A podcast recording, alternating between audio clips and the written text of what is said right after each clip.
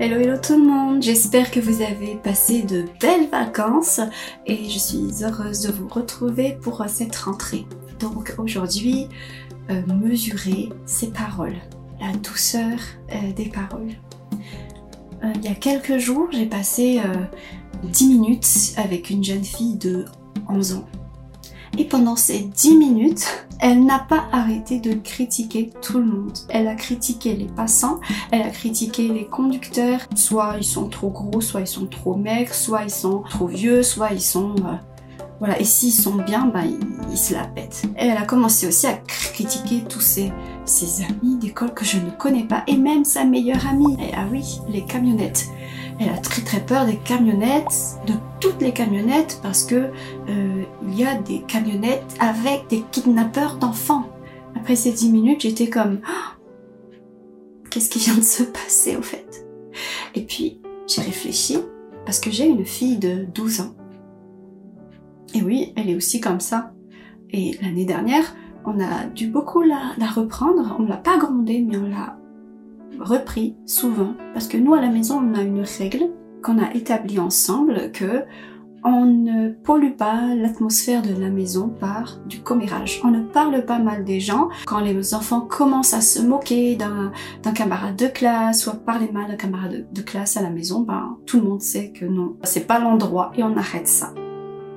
J'ai continué dans ma réflexion et puis euh, je me suis rendu compte que moi-même, jusqu'à il n'y a pas si longtemps que ça, peut-être une dizaine d'années. J'étais beaucoup rebelle et critique, agressive, froide euh, dans, dans ma façon de parler parce que mm, même quand j'appréciais une réalisation artistique quelconque, je complimentais à demi-mot, mais j'arrivais toujours à trouver la petite bête sur la réalisation. Et je suis arrivée à la conclusion que il est peut-être normal dans le cheminement de l'être humain qu'il y ait une période, une saison où on est un peu rebelle, où on est dans notre parole aussi un peu rebelle et critique. Mais au bout d'un moment, on devient adulte et on doit laisser à l'adolescence ce qui appartient à l'adolescence. Et puis, euh, honnêtement, euh, une personne qui, qui, qui a l'habitude d'être édifiant, d'être plutôt élogieux, d'être apaisant, euh, facilitateur à solution dans ses paroles, quand cette personne a une remarque, une critique constructive à faire, eh bien les gens vont l'écouter. Mais une personne qui, est tout le temps dans la critique, ben on, aura tendance au final à se méfier de ses paroles et puis euh, franchement pas agréable d'être avec. N'est-ce pas? Il y a un passage dans Jacques chapitre 3 qui dit que nous tombons tous de plusieurs manières, mais celui qui ne tombe pas par ses paroles est mature. Celui qui sait mesurer ses paroles, qui sait dompter ses paroles, va aussi savoir dompter tout son corps. Euh, mesurer ses paroles est signe de maturité. Et je vais vous donner un autre proverbe et notez-le bien parce que je le trouve rigolo et intéressant. Proverbe chapitre 17, 28, même le fou, quand il se tait, passe pour un sage. je pense que ça se passe de commentaires. La deuxième raison pourquoi, c'est que notre façon de parler, quand nous mesurons nos paroles, nous donnons une direction à nos vies. J'ai envie aujourd'hui de te suggérer et de t'encourager à donner une nouvelle direction à ta vie, une nouvelle dimension à ta vie. Jacques chapitre 3 toujours. La parole, nos paroles sont considérées comme un gouvernail d'un bateau. On dirige un bateau, un grand bateau avec un petit gouvernail. Et ce gouvernail dans ta vie, ça va être ta langue ta façon de parler va déterminer la direction où ta vie euh, va aller. Troisièmement, tes paroles ont une portée thérapeutique pour ton entourage et pour toi-même. Connaissons tous ce, ce passage qui dit la vie et la mort sont au pouvoir de la langue. Un autre proverbe, la langue douce est un arbre de vie, mais la langue perverse brise l'âme. Tu peux choisir d'être dans l'agressivité, d'être dans la critique, dans la froideur, dans l'insulte, dans la manipulation, dans la rébellion, ou alors choisir intentionnellement d'être élogieux, d'être apaisant, d'être édifiant, d'être encourageant, d'être facilitateur.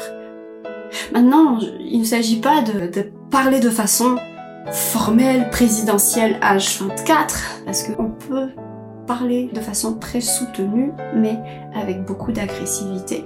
C'est pas dans une façon de parler, c'est dans le contenu de ce qu'on dit. Maintenant, je vais te parler de comment, comment mesurer ces paroles. Luc chapitre 6 verset 45, c'est de l'abondance du cœur que la bouche parle. Surveille ton cœur et tu surveilleras paroles. Sois vrai dans ton cœur et tu seras vrai dans tes paroles. Sois calme dans ton cœur et tu seras calme dans tes paroles. Le deuxième, comment? Toujours ce fameux bouton pause. Comme dans beaucoup de mes vidéos, je suggère euh, vraiment, j'encourage vraiment tout le monde à avoir un bouton pause, à savoir c'est quoi son bouton pause. Son bouton pause, c'est c'est euh, c'est ta façon à toi de prendre du recul sur les choses. Le bouton pause, c'est comment tu te gardes, tu te préserves.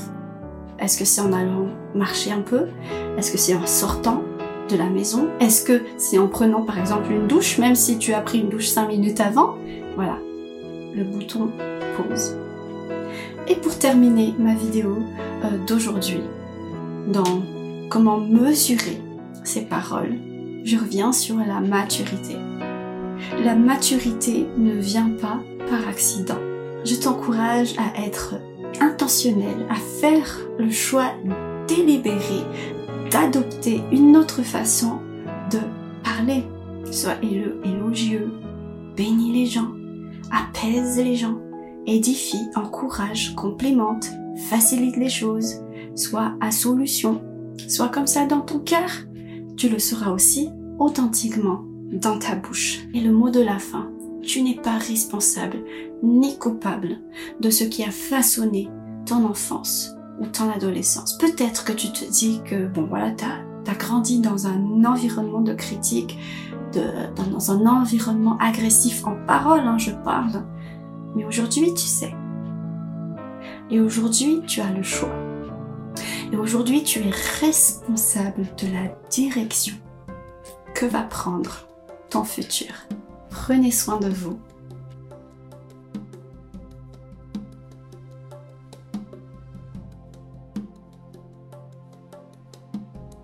Voilà femme de foi, merci de nous avoir écoutés. N'hésite pas à t'abonner à nos podcasts et à les partager. Nous sommes également disponibles sur les réseaux sociaux Facebook et Instagram. Tu peux nous écrire si tu as des suggestions, si tu as des questions ou si tu as besoin de prières. Je te souhaite une excellente journée ou une bonne nuit si tu m'écoutes avant de dormir. À bientôt sur Femme de foi.